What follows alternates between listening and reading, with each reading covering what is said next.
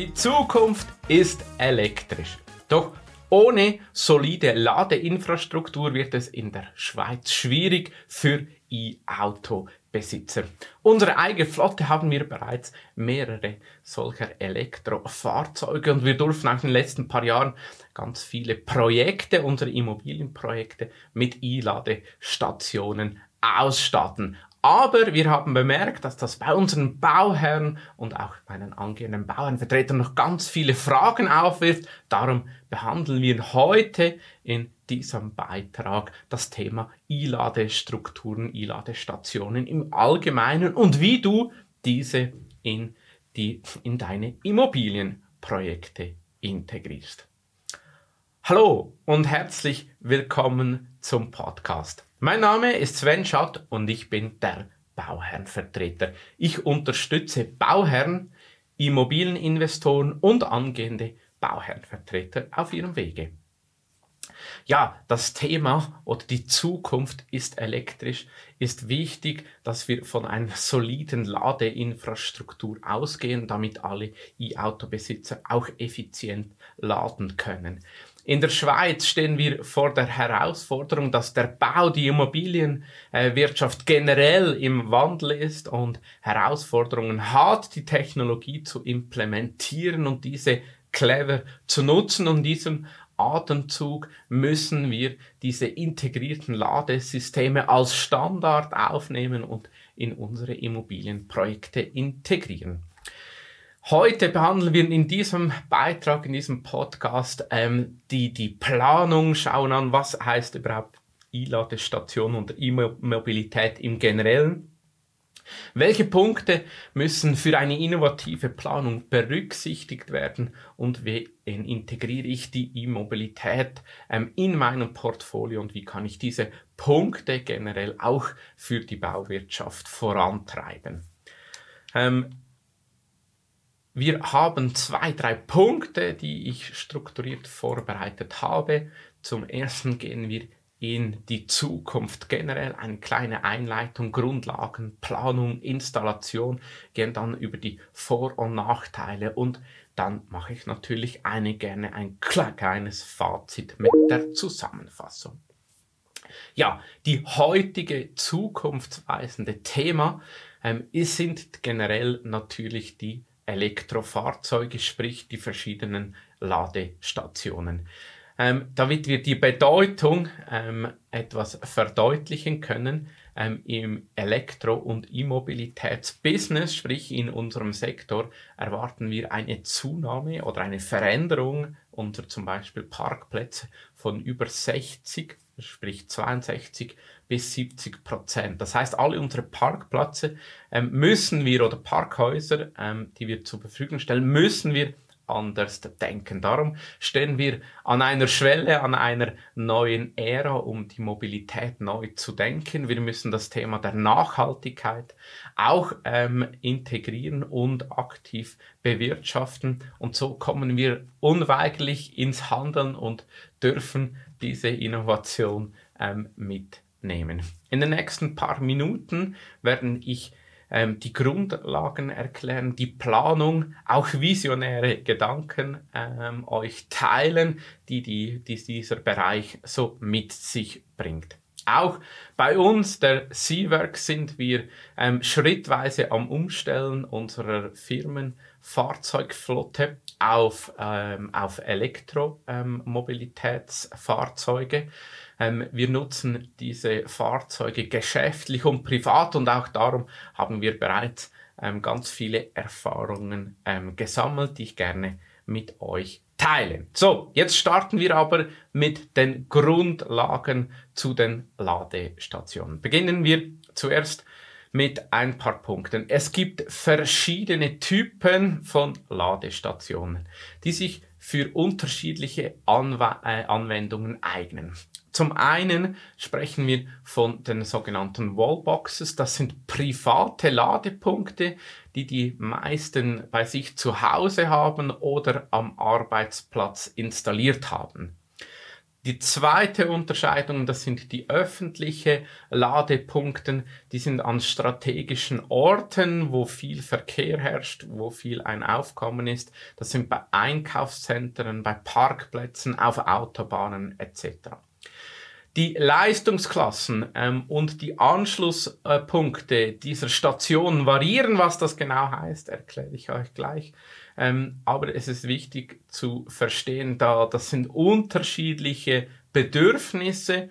Zum einen ähm, von der Geschwindigkeit, von der Ladeart her, aber auch die Fahrzeugmodelle müssen wir gerecht werden. Hier gibt es auch ähm, in den nächsten paar Jahren wieder Unterschiede von Marken, die wir als Bauherren zu berücksichtigen haben. Auch die Technologie, ähm, die Innovation von neuen Ladestationen, Generationen werden in den kommenden Monaten wieder effizienter und auch benutzerfreundlicher werden. Vielleicht kennst du bereits so die ersten ähm, Varianten und ersten Ausführungen dieser Wallboxen oder eben öffentlichen Ladestationen. Was heißt das kurz und knapp? Wallboxen sind private Ladepunkte, die können auf deinem Büroarbeitsplatz ähm, in Stockeigentumseinheiten ähm, in ähm, öffentlichen Parkhäusern oder halböffentlichen Parkhäusern auf einzelnen ähm, Parkplätzen installiert werden, klassischerweise auch zum Beispiel in Hotels oder in deinem Einfamilienhaus. Was ist der Unterschied? Es ist eine geringere Ladeleistung mit meistens ähm, Maximum so 10 Ampere. Ähm, und das bedeutet einfach, du hast eine längere Zeit, bis dein Fahrzeug ähm, geladen ist. Entsprechend musst du auch planen bei diesen Wallboxen. Da muss der Kunde, also dein Kunde, derjenige, der, der, das Auto aufladen muss, der muss mehrere Stunden dort stehen können ähm, und sich natürlich nicht langweilen. Und darum, es ist eine eher ähm, langfristige Überlegung, die Leute müssen länger dort sein. Und dann ist das Thema Wallbox ähm, ähm, korrekt. Der andere, die öffentliche Lade, äh, Ladestation, da geht es ganz darum, ziemlich schnell mit einer sehr hohen Leistung dein Fahrzeug auftanken zu können. Ähm, hier ist Zeit und Leistung wenig Zeit, maximale Leistung gefordert. Und das ähm, schafft ähm, auch in der Geometrie, in der Planung ganz andere Bedürfnisse ähm, langfristig zu stehen oder eben kurzfristig zu stehen. Einfach gesagt, bei kurzfristigen, da sind wir im klassischen Gedanken einer Tankstelle mit den Einfahrtswinkeln, mit der Leistung, alles etc. Gut, das so mal als Grundlage zur Einführung.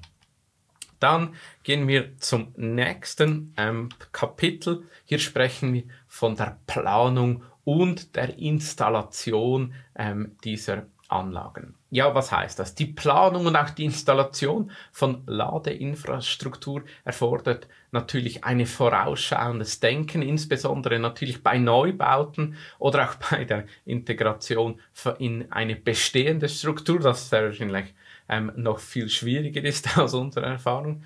Ähm, aber es gibt immer Möglichkeiten und Wege.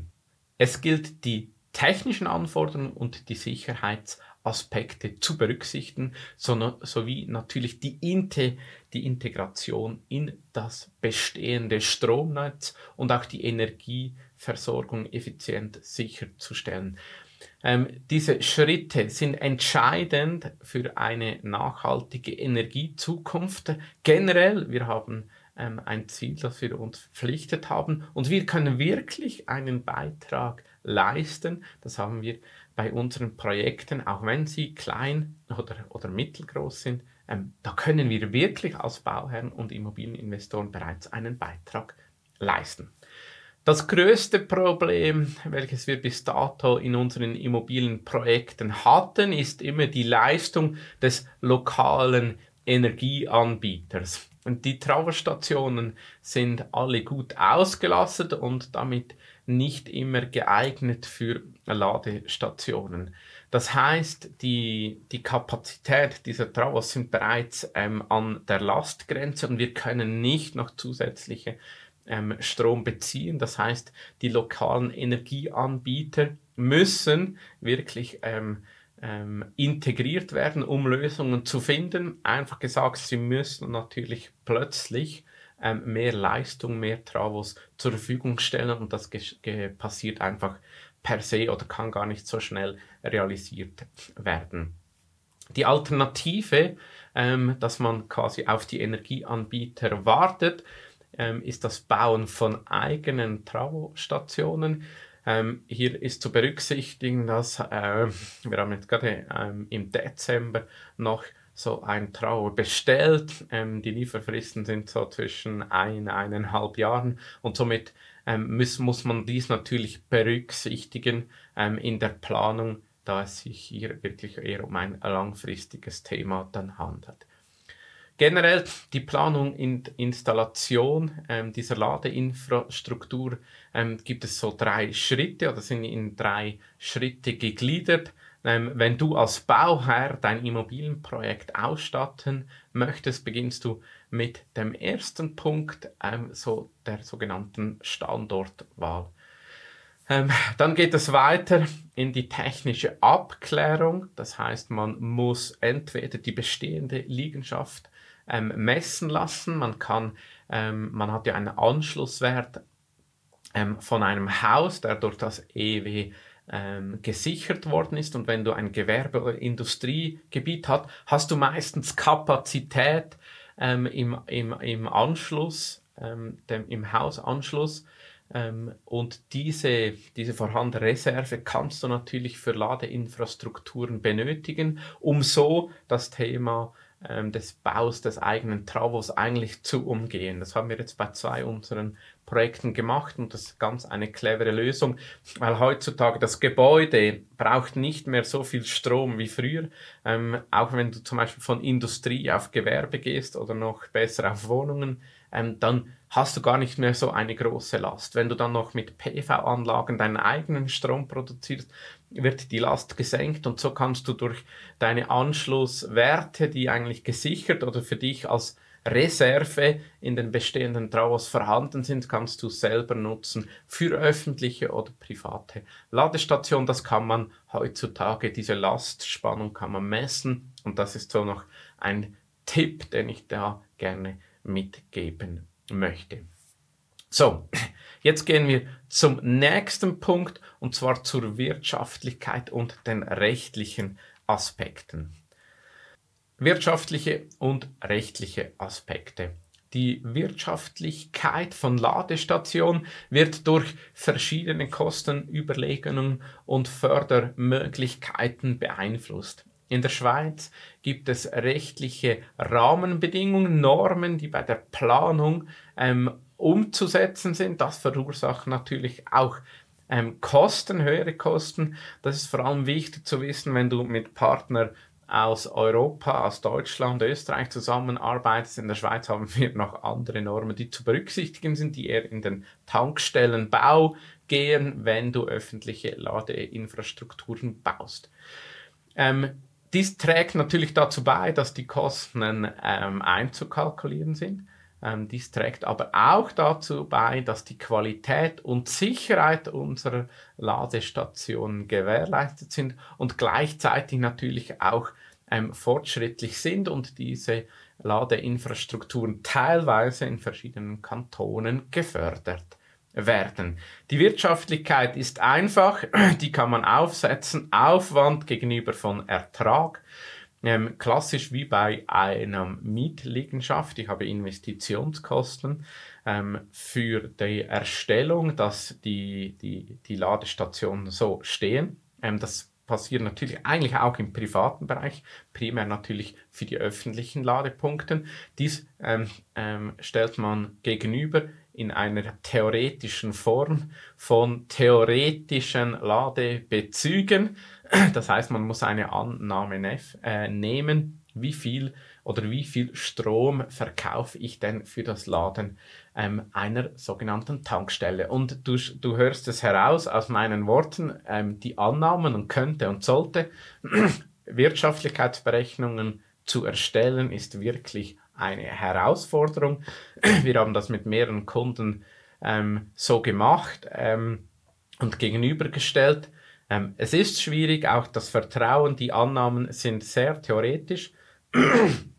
Aus unserer Erfahrung kann ich mitteilen, unsere Annahmen waren immer pessimistischer. Ähm, die Ladeinfrastrukturpunkte, weil sie noch nicht so verbreitet sind, haben immer besser rendiert als angenommen. Ähm, natürlich kommt dann noch Zinsfaktor, ein Kapitalisierungsfaktor etc. etc. hinzu. Aber in der Theorie lässt sich das gut abbilden und aus unserer Erfahrung ist die Wirtschaftlichkeitsberechnung immer besser als angenommen, weil einfach die Nachfrage aktuell noch sehr, sehr groß ist. Dann die Zukunftsperspektiven. Wagen wir mal etwas vorauszuschauen. Was könnte denn das sein? Wie würde sich das entwickeln, damit du auch als Bauer und Immobilieninvestor oder als angehender Bauervertreter siehst, wo denn die Chancen liegen? Denn ähm, wenn, man so, wenn man so mal herumschweift, was kann man so abschließende Blicke in die Zukunft werfen? Ähm, dieser Sektor ist ja behaftet mit ganz, ganz viel Ideen und Innovationskraft. Ähm, es kommt dazu, bidirektionales Laden ist ein großes Stichwort. Was heißt das? Ähm, man kann dann ähm, Strom, den man allenfalls selber produziert mit PV oder ähm, anderen Kraftwerken oder Blockkraft, Heizkraftwerken, ähm, zu Strom erstellen und dann ähm, quasi das Auto oder das Fahrzeug als Batterie, als mobilen Batteriespeicher laden. Ähm, heutzutage ist das die Herausforderung noch etwas, ähm, meistens werden die Autos zu Hause geladen, dann fährt man in, in auf Arbeit. Ähm, die PV-Anlage zu Hause produziert Strom und der Akku ist nicht dort. Also wird das eher konzentriert dort, wo tagsüber die Sonne scheint, oder das ist einfach meine einfache Faustformel für euch, dort, wo tagsüber das Fahrzeug steht und die Sonne scheint, dort muss das solche PV-Anlagen installiert werden, weil diese mobilen ähm, Batterien, die dann ähm, vermehrt auf unseren ähm, Straßen unterwegs sein werden, das ist unsere Zukunft, wo wir ähm, relativ einfach halt auch ähm, Energie hin und her transportieren können und an dem Ort abfangen von der Sonne quasi, wo sie auch sind. Das in einfachen Worten vielleicht erklärt, wieso das Thema bidirektionales Laden so wichtig ist. Zudem natürlich auch dort, wo es dann ist oder dort, wo es geladen werden konnte im Auto, auf der, auf der Arbeit, wo auch immer, und ich dann nach Hause gehe, ähm, kann ich natürlich dann auch ähm, Energie senken, indem ich zum Beispiel dann vom Auto ins Haus, in die Eigentumswohnungen Energie wieder nehme, ähm, für am Abend Licht, Kochen, Heizen, was auch immer. Und das ist natürlich dann ganz, ähm, ganz, ganz clever. Was bedeutet das? Wir brauchen diese sogenannte Smart Grid Systeme. Ähm, das heißt, die Abrechnung, das sind ja dann immer, ähm, die Energie kostet was und wie wir dann das abrechnen, das muss noch erfunden werden. Es gibt äh, Unternehmen, die behaupten, dass, das, ähm, dass sie das können. Ähm, wir haben diese Unternehmen bereits schon mehrfach in unsere Projekte versucht zu integrieren. Aus meiner Erfahrung funktioniert das einfach noch nicht so, wie man sich das als End-User wünschte. Und darum gibt es da noch sicher viel Entwicklung und Innovationsarbeit zu tun. Ja, aber ähm, vielleicht zu zwei, drei Beispielen, die nicht nur der Art und Weise, wie wir Energie verbrauchen, wichtig sind und auch speichern. Es verändert, ähm, sondern es verändert auch unsere Projekte, es verändert die Rolle von Elektrofahrzeugen im Energiemarkt. Es sind neue ähm, Themen, neue Ansätze, die definiert werden müssen. Anhand von Fallbeispielen und auch innovativen Ansätzen werden wir in Zukunft sehen, dass wir diese Technologie und auch die Effizienz steigern können, ähm, nicht nur von den Fahrzeugen, sondern auch von unseren Immobilien, die dann interaktiv ähm, zusammenarbeiten. Der zweite Punkt ähm, sind, diese, sind diese sogenannten ähm, nachhaltigen Batterietechnologien. Also vorher haben wir so das autonome Ladetechnologie angeschaut. Jetzt der zweite Punkt, den ich heute mitgeben möchte, ist so die nachhaltige Batterietechnologie, wo auch noch ganz, ganz viel Energie, äh, sprich Potenzial vorhanden ist, damit diese Batterien effizienter ähm, werden. Ja, Was sind die Herausforderungen? Ähm, ich bin gerne der praktische Typ, nicht nur schöne bunte Zukunftsbilder zu malen, sondern auch, was sind die Herausforderungen und Chancen. Die Herausforderungen sind ganz klar, ist heutzutage die Reichweite generell von Elektroautos, die Technologie von Batterien und natürlich auch der Ausbau der Ladeinfrastruktur, darum auch heute dieser Beitrag, damit man besser euch Bauherren und Investoren aufzeigen kann, wie ähm, diese Technologie anzuwenden ist und zu implementieren ist auf diese ähm, E-Mobilität oder auch sprich praktisch direkt auf diese Ladeinfrastrukturen. Ähm, Chancen ist, glaube ich, allen klar. Ähm, der Umwelt zuliebe unseren Energiezielen. Wir müssen die Technologie, die vorhanden ist, die ähm, unsere Zukunft ähm, prägen wird, korrekt, effizient und gut äh, nutzen und auch ähm, schlau und clever, smart in unsere Immobilienprojekte investieren. Ja, was heißt das im Fazit? Ähm, es gibt ähm, ganz viel Arbeit zu tun ähm, für uns ähm, in der Immobilien- und Bauwirtschaft. Die Bedeutung von Ladeinfrastrukturen für ähm, Elektroautos kann nicht hoch genug ähm, eingeschätzt werden. Sie ist auch das Rückgrat ähm, einer umweltfreundlichen und nachhaltigen Mobilitätszukunft. Die Schweiz hat hier eine Chance in diesem Bereich, eine Vorreiterrolle einzunehmen, indem wir innovative Lösungen für, ähm, natürlich fördern und auch in unsere ähm, Projekte umsetzen und Erfahrungen sammeln. Es ist an der Zeit, dass wir in diesem Bereich diese Gelegenheit nutzen und gemeinsam diese grüne Zukunft schaffen und zusammen mitgestalten. Jetzt gibt es noch ganz, ganz viele Themen, die wir hier nicht behandelt haben. Darum habe ich ähm, mich entschieden, eine kleine I ähm, Miniserie zu E-Mobilität zu machen. Was sind die Themen, die wir in den nächsten paar Beiträgen aufgreifen werden? Wir werden anschauen, welche Ausbaustufen es gibt. Ähm, hier nehmen wir den ESIA-Leitfaden 2016 zur Hand. Dann der nächste ähm, oder ein weiterer Beitrag wird sein die Segmentierung von Ladestationen. Wie unterscheide ich jetzt mit welcher Bezeichnung, welche Ladeart ist wirklich besser oder schlechter für mein Immobilienprojekt? Dann auch ein Beitrag zur konkreten Empfehlung, wie die Anzahl von Parkplätzen generiert wird, welche Arten von Ladepunkten gibt es, wie mache ich wirklich eine effiziente Stromversorgung zu ähm, meinem Projekt, zu meinen Vorhaben dann, wie geht generell der Ausbau solcher E-Ladestationen zur Verfügung? Wie wähle ich der richtige Anbieter anfalls? Wie wähle ich die richtige Versorgungsart? Mache ich mobile, feste Anschlüsse? Mache ich Boxen, Säulen, was auch immer? Dann auch die Einrichtung.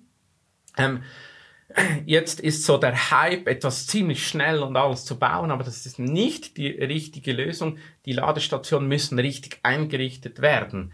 Ähm, hier spreche ich vor allem von der Anzahl, auch Behinderten, ähm, gerechtes Bauen, ähm, das, das Laden, ähm, die Möglichkeit für Rollstuhl fahren, dann auch das Energiemanagement ähm, die Kombination dieser PMI-mobilen Ladestationen sind ja integrativ in einem bestehenden oder allenfalls neuen Immobilienprojekt zu integrieren. Und da müssen auch die Zähler ähm, korrekt installiert werden, diese Abrechnungsmodalitäten müssen stimmen, die Markierung, das, ähm, das Signing, sprich, ähm, wie sagt man schön, ähm, die Signalisierung, jetzt habe ich's.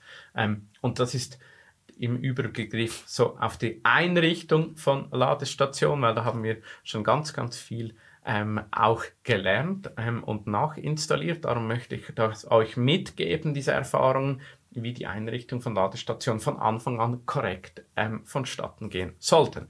Dann ein Spezialthema, so die Ladestation in bestehenden Gebäuden. Ähm, da kommt ganz viel die Frage, ja, wie mache ich jetzt das? Und zu guter Letzt auch ähm, nicht nur E-Autos, sondern auch Bikes, ähm, Motorräder, Scooter, Roller. Ähm, aus unserer Erfahrung, die Mieter Vor allem jetzt bei unseren größeren Mietliegenschaften über 200 Einheiten haben wir gemerkt, das ist eine große, große Nachfrage. Per heute werden sie einfach installiert mit einem einfachen Abrechnungssystem, aber das genügt meistens so den Anforderungen und den Ideen der Mieterschaften nicht mehr. Und auch hier gibt es einen Beitrag, wie du das als Bauherr und Immobilieninvestor gut, effizient anbieten kannst. Ja, das erwartet uns in den nächsten paar Wochen. Es hat mich gefreut, dass du zugehört hast. Wir sehen uns bald und falls du Fragen hast, wie immer, schreib in unsere Kommentare, geh auf unsere Webseite seaworks.ch. Dort hast du einen direkten Link zu mir ähm, oder natürlich auch via LinkedIn freue ich mich immer wieder auf direkte Anschriften. So, das war's für heute. Herzlichen Dank für deine Aufmerksamkeit. Wir sehen uns bald. Dein Sven Schalte.